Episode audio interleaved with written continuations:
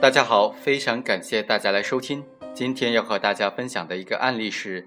四川律师因为取证被指控妨害作证罪。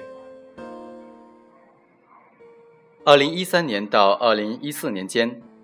何某发现购买国家补贴的农机进行倒卖有利可图，于是就找了三十五名没有需求的农户，并且用了他们的身份证、户口本等等证件。去办理了购买农机的事宜，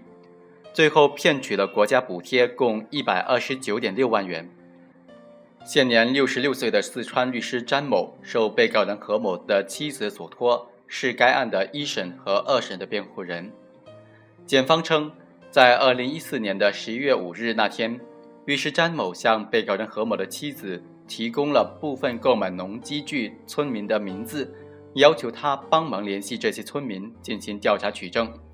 同日，詹某叫上年轻律师小刘，对其中九名证人进行了取证，并形成了九份调查笔录提交给法庭。在律师制作的调查笔录当中，九名证人均改变了此前在公安机关的证言，称自己曾经购买过农机，补贴款是自己拿的，已经花了，农机也已经卖掉了。公安机关发现之后，马上再次调查，九名村民于是又再次改变了说法，其中还有人说是被告人的妻子律师找到他们，要求他们改变证言，以帮助被告人减轻罪责。虽然这九份律师的调查笔录并没有被法院所采信，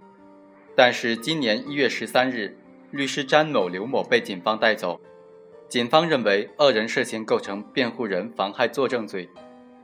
这个案子虽然还没有审结，但是综合所有的情况来看，似乎不容乐观。在此，只能够祝他们好运了。以上就是本期的全部内容，下期再会。